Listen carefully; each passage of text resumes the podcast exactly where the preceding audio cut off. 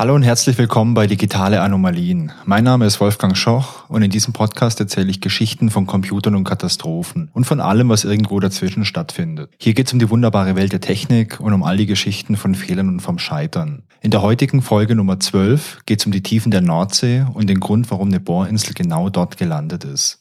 Anfang der 1960er wurde in der Nordsee Öl entdeckt. Nachdem man das Ganze dann exploriert hatte, begann 1971 die Ölförderung. Da sind insgesamt fünf Länder beteiligt, Deutschland, Norwegen, das Vereinigte Königreich, die Niederlande und Dänemark. 1999 wurde in der Nordsee das sogenannte Ölfördermaximum erreicht, sprich den höchsten Peak, nachdem es nur noch bergab ging mit der Menge, die gefördert wurde. 1999 waren das 6 Millionen Barrel am Tag. So zur Erinnerung, ein Barrel, das ist ja so ein historisches Maß für Öl. Ein Barrel sind 159 Liter. Und seit 99 ist das Ganze rückläufig. Die aktuelle Prognose für 2030 sagt, dass man dort noch zwei Millionen Barrel am Tag fördern wird. Dennoch ist die Nordsee ein sehr großes Ölfördergebiet, vor allem für uns Europäer.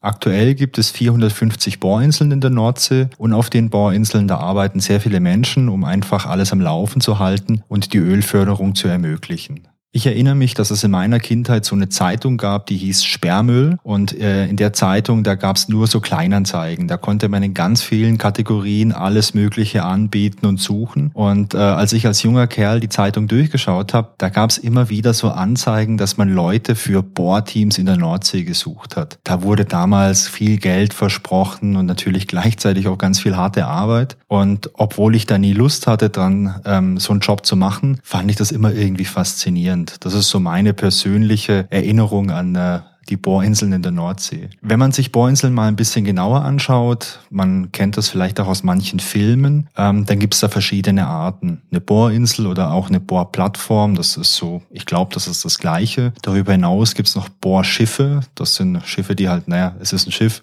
die sind mobil und können dann irgendwo, wo sie möchten, eben halt ankern und äh, bohren. Aber für die verschiedenen Bohrinseln, da gibt es verschiedene Arten. Es gibt welche, die haben so einen festen Sockel, der auf dem Meeresboden verankert ist. Das bietet sich natürlich an, wenn das Meer nicht so super, super tief ist, also wenn es vielleicht nur 100, 200 Meter tief ist. Und es gibt noch andere Bohrinseln, die schwimmen, also die haben so einen Schwimmkörper und die werden dann entweder durch Anker oder durch einen Antrieb einfach stabilisiert, damit die im Meer auf der gleichen Stelle bleiben, damit man da bohren kann. Was alle Plattformen gemein haben, ist, dass sie alle an Land beziehungsweise in der Werft gebaut werden und dann zum Einsatzort geschleppt werden. Am Einsatzort werden dann diese fertigen Sockel versenkt und montiert und dann eben halt der Rest der Station oder der Rest der Bohrplattform darauf montiert.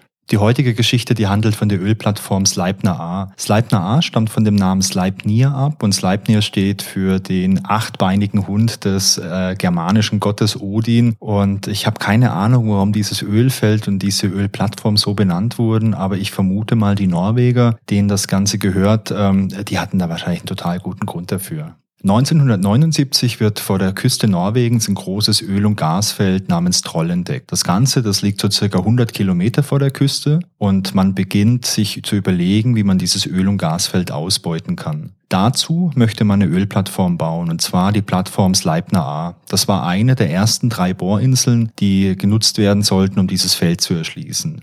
Der Auftrag für die Plattform geht an die Firma Norwegian Contractors. Das ist eine Firma, die schon sehr viel Erfahrung mit solchen Bohrplattformen hat. Sleipner A soll in der Condeep-Bauweise entstehen. Condeep steht für Concrete Deep Water Structure. Concrete bedeutet Beton, Deep Water eben das Tiefwasser und Structure natürlich die Struktur. Man möchte für diese Plattform einen Sockel aus Stahlbeton bauen. Der Vorteil am Stahlbeton ist, dass der sehr korrosionsbeständig ist im Vergleich zu Metall, denn die Nordsee mit dem Salzwasser ist halt brutal aggressiv für viele Baustoffe. Die Firma ähm, Norwegian Contractors, die haben sehr viel Erfahrung und die haben vor allem auch diese Condeep-Bauweise erfunden und haben in der Vergangenheit, ich glaube, schon um die 20 andere Plattformen gebaut, sprich, die wissen, was sie tun. Der Sockel für diese Plattform, für die äh, Sleipner A-Plattform, besteht jetzt aus 24 Zellen aus Stahlbeton. Jede Zelle ist ein Hohlkörper, die sind rund, haben einen Durchmesser von ungefähr 24 Metern und der Hohlraum innen, der wird entweder genutzt als Lagerraum oder als Ballasttank. Diese ganzen einzelnen Zellen, die werden angeordnet zu so einem Cluster, so, naja, wenn man sich das anschaut auf Zeichnung, sieht das ein bisschen aus wie, wie vielleicht so eine Art Rechteck so wie die halt angeordnet sind. Man kann sich ja vorstellen, wie wenn man lauter runde Stifte hat, vielleicht so Bleistifte, und da 24 Stück mal zu so einem äh, massiven Feld anordnet,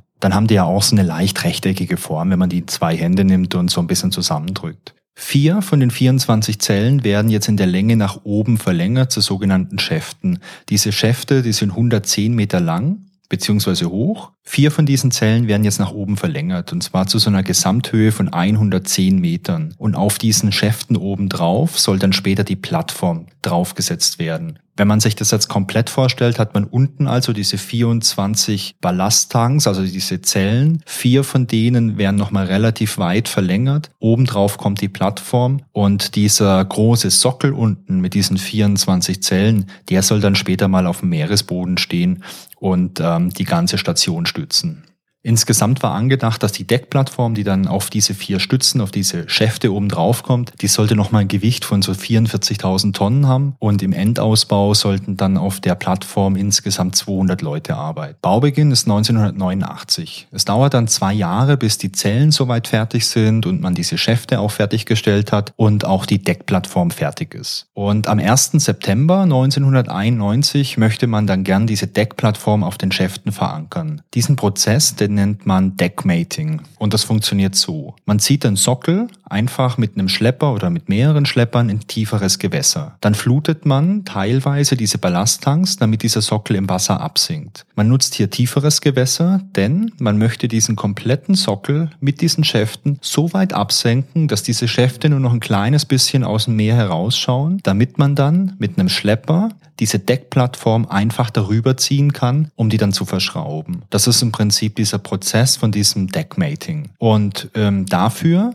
wird jetzt dieser Sockel 20 Meter tiefer ins Wasser rein gesenkt, als er später im normalen Betrieb drinstecken soll. Weil wenn man sich so ein Bild von der Ölplattform in Erinnerung ruft, dann ist ja die eigentliche Plattform schon immer ein gutes Stück über dem Meereswasser. Die Gründe kenne ich jetzt nicht, aber ich könnte mir vorstellen, dass natürlich diese Höhe auch ein ganz guter Schutz vor Unwetter ist, weil wenn da auf dem Meer richtige Stürme toben und es da richtig hohe Wellen gibt, dann macht es wahrscheinlich schon Sinn, wenn so eine Plattform vielleicht 20 oder 30 Meter über der Meeresoberfläche Oberfläche ist, damit nicht jede große starke Welle einmal komplett über das Deck und über die Plattform drüber fegt, sondern manche Sachen vielleicht unten einfach an diese Pfeiler, an diese Stützen rangehen und nicht irgendwie oben großen Schaden anrichten, weil da sind ja, glaube ich, auch so Krane drauf und vielleicht Antennen und so, die vielleicht einfach empfindlicher sind. Naja, wie gesagt, das ist das Ziel für den 1. September 1991. Wenn die Plattform dann verschraubt ist, dann kann man einfach wieder Wasser abpumpen aus diesen Ballasttanks im Sockel. Dadurch hebt sich das Ganze wieder an und man kann es mit dem Schlepper dann einfach an den Zielort schleppen und dort wird dann wieder ein bisschen geflutet, damit die ganze Plattform absinkt und dann final einfach steht.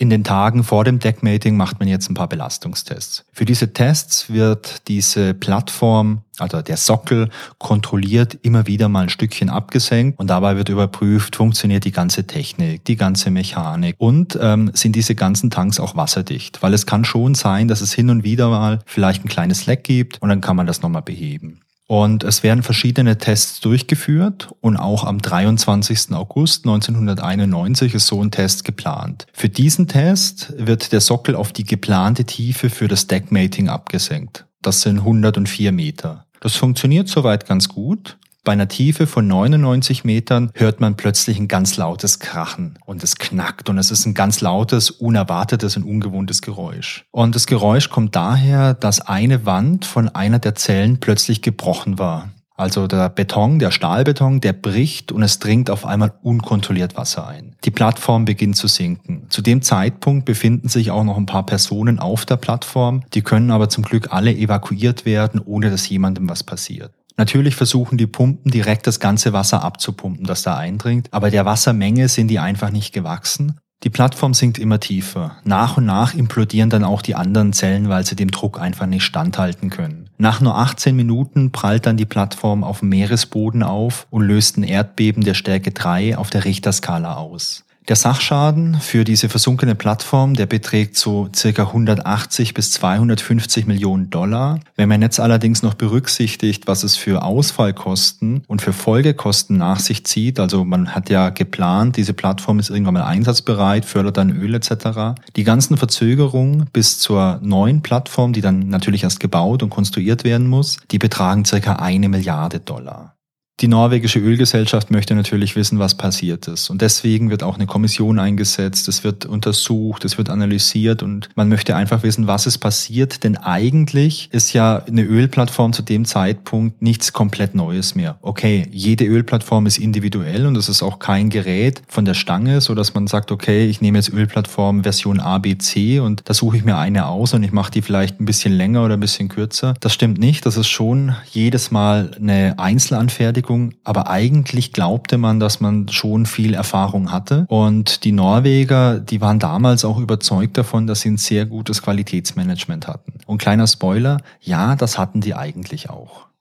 Die Untersuchung des Falls ergab dann folgendes Problem. Diese ganzen runden Zellen, also diese 24, ähm, wenn man die sich jetzt so vorstellt, dann gibt's ja durch die Form bedingt immer so kleine Zwischenräume zwischen diesen Zellen. Und wenn ihr wirklich mal so bildhaft ein, ein paar Stifte in der Hand habt, dann seht ihr, wenn ihr von oben drauf schaut, ja auch diese kleinen Zwischenräume. Die nannte man äh, Tri-Cells, also Tri von, von drei, weil die so ein bisschen dreieckig sind. Bei Sleipner A gab's jetzt insgesamt 32 von diesen Tri-Cells. Und die Tri-Cells, die waren alle nach oben offen, sodass die sich einfach mit Wasser füllen konnten, wenn der Sockel tief genug eingetaucht war.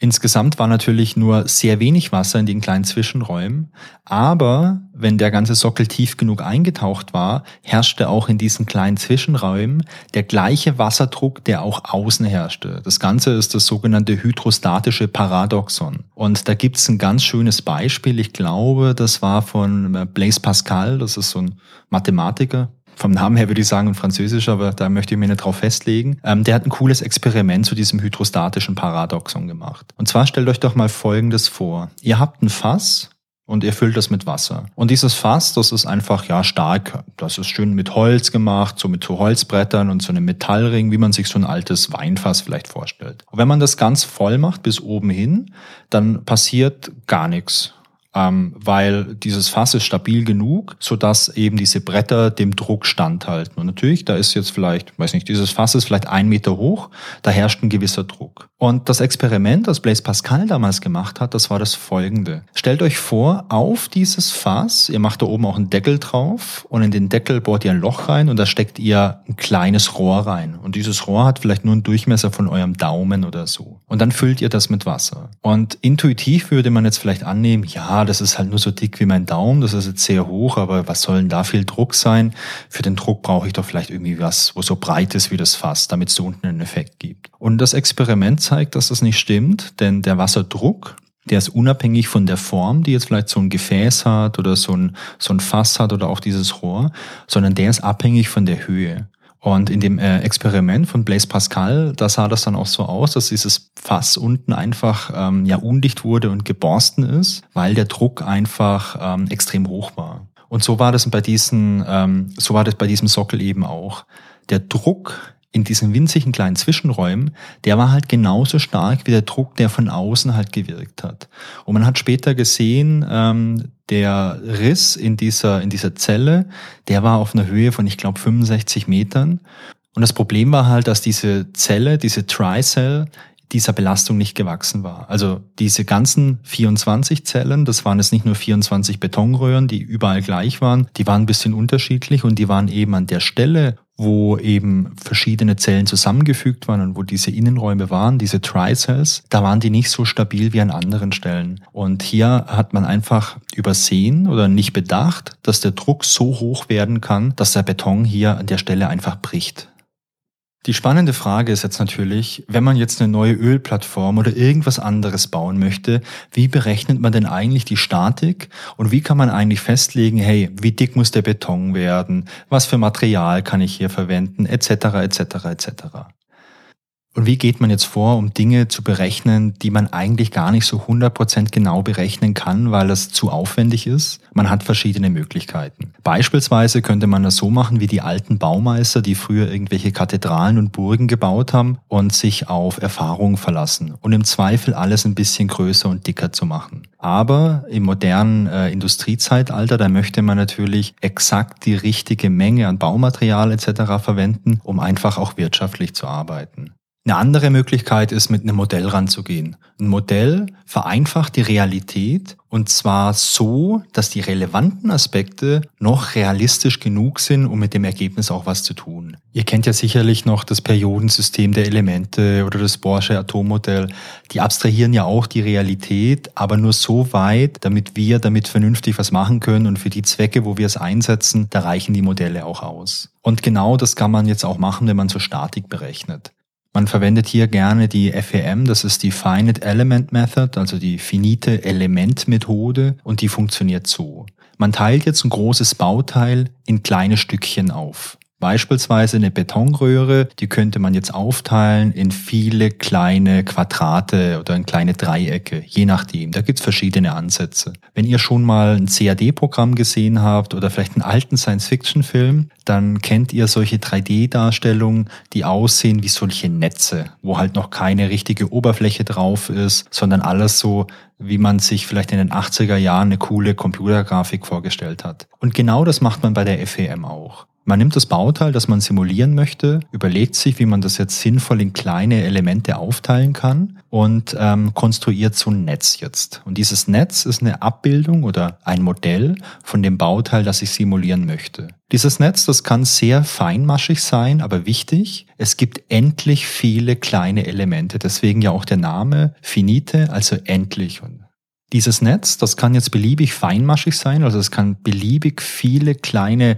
Einzelteile enthalten, aber wichtig ist, es sind endlich viele, also es ist nicht unendlich. Und weil es endlich viele sind, kann man das dann auch berechnen. Um jetzt eine Simulation durchzuführen, überlegt man sich noch, was für Materialeigenschaften hat denn eigentlich mein Bauteil, also aus welcher Art Beton ist es? Ist in den Beton noch irgendwie Metall rein verarbeitet etc. Dann überlegt man sich noch, wie sind denn die äußeren Kräfte, die da drauf wirken? Im Beispiel von unserem Betonsockel ist das jetzt zum Beispiel ähm, das Wasser, das von außen drauf wirkt. Und es können auch ganz andere Dinge sein. Und dann übergibt man das Ganze dem Computer. Und der macht jetzt Folgendes. Der Computer kann jetzt für jedes einzelne Teil von diesem Netz, also für jeden Knotenpunkt von diesem Netz, berechnen, wie sind die Kräfte, die hier wirken. Und wenn er das einmal durchgerechnet hat, dann kann er doch rechnen, okay, wenn auf diesem einen Punkt jetzt diese Kraft in diese Richtung etc. wirkt, was bedeutet das denn für den Nachbarpunkt und wieder für den Nachbarpunkt? Und so kann man das immer wieder durchrechnen und mit jeder Iteration, also mit jedem Durchlauf, wird das Ganze ein bisschen genauer. Und in der Regel rechnet man das so lange durch, bis das konvergiert, sprich, bis man merkt, okay, die Veränderung von dem einen Durchlauf zum anderen, die sind verschwindend gering. Also wir haben jetzt so einen Punkt erreicht, wo die Ergebnisse gut genug sind. Die FEM ist übrigens ein Standardverfahren, das überall verwendet wird weltweit. Das ist ein Milliardenmarkt, was die ganze Software angeht, die dahinter steckt. Man simuliert da beispielsweise irgendwelche Crashs von Autos, bevor man das richtige Auto jetzt äh, im Crashtest zuführt. Man simuliert die Aerodynamik von Flugzeugen und man simuliert, wie verhalten sich beispielsweise die Flügel jetzt, wenn das Flugzeug fliegt, wie wirken da die Kräfte etc. Also es ist wirklich ein Standardverfahren. Und deswegen war es auch keine Überraschung, dass man das FEM damals auch schon für, ähm, ja, fürs Leibner A verwendet hat, um hier zu simulieren, wie muss der Beton ausgelegt werden. Die Analyse hat jetzt allerdings Folgendes gezeigt. Dieses gewählte Netz, das war zu grob. Was man sich vielleicht gut vorstellen kann, je feiner so ein Netz ist, also je mehr kleine Einzelflächen mein großes Bauteil hat, und ich simuliere ja jede Einzelfläche, desto realistischer ist das komplette Verhalten. Also Vielleicht mal ein ganz einfaches Beispiel, um sich das äh, vor Augen zu führen. Ich möchte jetzt simulieren, wie sich ein Auto verhält, wenn es gegen eine Wand fährt. Ich möchte es mit diesem FEM simulieren. Und der eine Extremwert wäre ja, für das komplette Auto habe ich jetzt halt nur einen Punkt, den ich simulieren möchte. Und dieser eine Punkt heißt Auto. Da muss ich mir jetzt irgendwelche Werte überlegen, die diesen Punkt repräsentieren. Und in meinem Crashtest simuliere ich dann einfach, wie die Kraft auf diesen einen Punkt wirkt. Ja, das ist wahrscheinlich nicht so super aussagekräftig. Wenn ich jetzt aber sage, okay, ich simuliere jetzt äh, die Karosserie mit 20.000 solchen Punkten und den Motor und äh, die Sitzverankerung etc. etc. etc. und ich habe dann jetzt halt nicht einen Punkt, sondern am Schluss vielleicht 50.000 Punkte, dann wird es schon mal viel viel realistischer, weil ich merke dann, okay, die Kraft, die kommt jetzt vorne erstmal irgendwie auf die Stoßstange und dann drückt die irgendwie auf den Motor und dann verbiegt sich da irgendwas und ich kriege ein viel realistischeres Bild. Was aber auch klar ist, je feiner das ist, also je feinmaschiger so ein Netz ist, mit dem ich jetzt was äh, modelliere, desto größer ist auch der Rechenaufwand. Denn ich muss ja für jeden Punkt hier was berechnen. Ich brauche verschiedene Iterationen, um da wirklich gute Werte zu bekommen. Und heute im Jahr 2021 klingt sowas wie Rechenaufwand immer wie, ja, ist ja kein Problem, wir sind ja in der Cloud, dann kostet es halt ein bisschen mehr. Ja, stimmt vielleicht zum Teil, wobei ein bisschen mehr dann durchaus auch sehr, sehr viel Geld sein kann. Aber wir dürfen nicht vergessen, wir waren hier in den 90ern und da war Rechenaufwand und Rechenzeit und die ganzen Kosten, das war halt noch was ganz anderes. Und man konnte das nicht nur mit Geld irgendwie kompensieren, weil man hatte dann vielleicht einfach einen Supercomputer und naja, dann musste man halt überlegen, wenn ich es jetzt noch feiner haben möchte, dann äh, rechnet er vielleicht einfach zwei Monate länger oder so. Also man hat festgestellt, das gewählte Netz, das war zu grob. Dann hat man auch festgestellt, die Form von vielen Elementen, die war zu ungenau modelliert. Also ich habe verschiedene kleine Formen, ich kann, keine Ahnung, Quadrate, Dreiecke, irgendwelche anderen Polygone hier nutzen. Also Polygone sind Vielecke um alles zu simulieren. Und man hat festgestellt, ja, das hat nicht so 100% gepasst. Die Untersuchung zeigte dann, dass die Scherkräfte in dem Bereich, wo der Defekt auftrat, um 47 Prozent falsch berechnet waren. Eben dadurch, dass das Netz zu grob war und dass die Form von manchen Elementen halt zu ungenau war. Die Untersuchung zeigte allerdings auch, dass der Fehler in der Berechnung nicht allein zum Untergang geführt hätte, wenn man die Bewährung der Tri-Cells ausreichend und vor allem auch sorgfältig genug ausgeführt hätte. Also Bewährung hier im Sinne von Armierung und nicht von äh, Gefängnis. Ähm, die Bewährung, das ist die Verstärkung vom Beton mit Metall, habt ihr sicherlich schon mal gesehen, wenn irgendwo ein Haus gebaut wird, dann kommen da oft solche Stahlmatten rein oder solche langen Stahlstangen, um einfach dem Beton mehr Stabilität zu geben. Und genau diese Bewährung, die waren nur in den unteren 32 Metern von den Zellen stark genug ausgeführt worden. Und ähm, der Bruch, der dann schließlich auch zu diesem ähm, Untergang führte, der war ganz knapp darüber erfolgt. Nach dem Untergang musste dann schnell ein neuer Sockel gebaut werden, um die ganzen Kosten in den Griff zu bekommen. Denn ich habe es ja vorhin schon mal gesagt, insgesamt sprach man dann mal, dass so eine Milliarde Schaden entstanden ist, also eine Milliarde Dollar und ein Großteil, das waren einfach die Folgekosten, weil man erst später mit der Erdölförderung anfangen konnte. Die Berechnungen für den neuen Sockel, die wurden übrigens größtenteils manuell durchgeführt. Ich glaube, man hatte vielleicht ein bisschen Skepsis zu dem Zeitpunkt den ganzen Computermethoden gegenüber, aber das hat funktioniert. Man hat dann halt wahrscheinlich ähnlich wie die alten Baumeister bei ihren Kathedralen mit Best Practice gearbeitet, auf die Erfahrungen gesetzt und im Zweifel mal so eine Betonwand lieber ein bisschen dicker als dünner gemacht. Mein persönliches Fazit bei der Geschichte ist, dass es eine sehr gute Idee ist, immer wieder mal Plausibilitätsprüfungen durchzuführen, um einfach gemachte Berechnungen zu überprüfen. Natürlich wird man bei einem Projekt wie diesem jetzt nicht jede Berechnung überprüfen können und auch wollen, denn dafür hat man ja den Computer, dass er eben sehr, sehr viel rechnet. Aber man könnte doch jetzt einfach sagen, man hat hier spezielle Teile, man hat spezielle Stellen vielleicht in irgendwelchen Teilen, die aufgrund der Erfahrung, die man hat, gefährdet sind vielleicht für irgendwelche Probleme. Und genau da rechnet man nochmal nach. Genau da schaut mal die Ingenieurin oder der Ingenieur drauf, um sich zu überzeugen, dass das auch passt. Denn ich finde, finde, dadurch hat man so einen Doppelnutzen. Zum einen Qualitätssicherung, man überprüft die Berechnung, denn jedes Programm kann ja mal einen Fehler haben. Also entweder ein Eingabefehler oder es gibt einen Rechenfehler in der Software, sowas kann es ja immer geben, sowas, ich habe gehört, sowas gab es auch schon. Zum anderen kann man aber das eigene Verständnis von Problemen weiterentwickeln. Und das kam auch hier bei dem Fall so ein bisschen raus in den ganzen Unterlagen, die ich gelesen habe, dass man sich sehr stark auf das FEM verlassen hat, auf die ganzen Berechnungen und auch Ingenieure, die jetzt beispielsweise in anderen Projekten sehr viel Stahl verarbeitet haben in diesem ganzen Beton, also sehr viel Armierung überall reingemacht haben, dann plötzlich das nicht mehr gemacht gemacht haben, weil, naja, die Berechnung zeigt ja aus, der Beton reicht hier, das Material reicht hier so und so, dann, dann lassen wir es einfach. Und ähm, eigentlich wäre es doch gut, wenn uns so Software eine tolle Hilfe ist, Berechnungen durchführt, die wir einfach nicht durchführen können, weil wir ähm, einfach nicht die Kapazität haben als Mensch, aber wir gleichzeitig so diesen Scharfsinn, den wir so entwickelt haben, weil wir sowas einfach tagtäglich arbeiten und viele Jahre Erfahrung haben, da einfach mit reinbringen. Und ich glaube, dass das eine sehr, sehr gute Ergänzung ist. So, das war die zwölfte Folge von den digitalen Anomalien. Ich hoffe, es hat euch wieder Spaß gemacht. Die nächste Folge erscheint in zwei Wochen und ich freue mich, wenn ihr wieder mit dabei seid. Genauso freue ich mich aber auch über Feedback. Sehr gern per E-Mail an feedback at digitaleanomalien.de oder als Kommentar zur Folge auf digitaleanomalien.de. Und wenn ihr Lust habt, dann folgt mir doch auch auf Instagram unter digitale Anomalien. Bleibt gesund und tschüss bis zum nächsten Mal.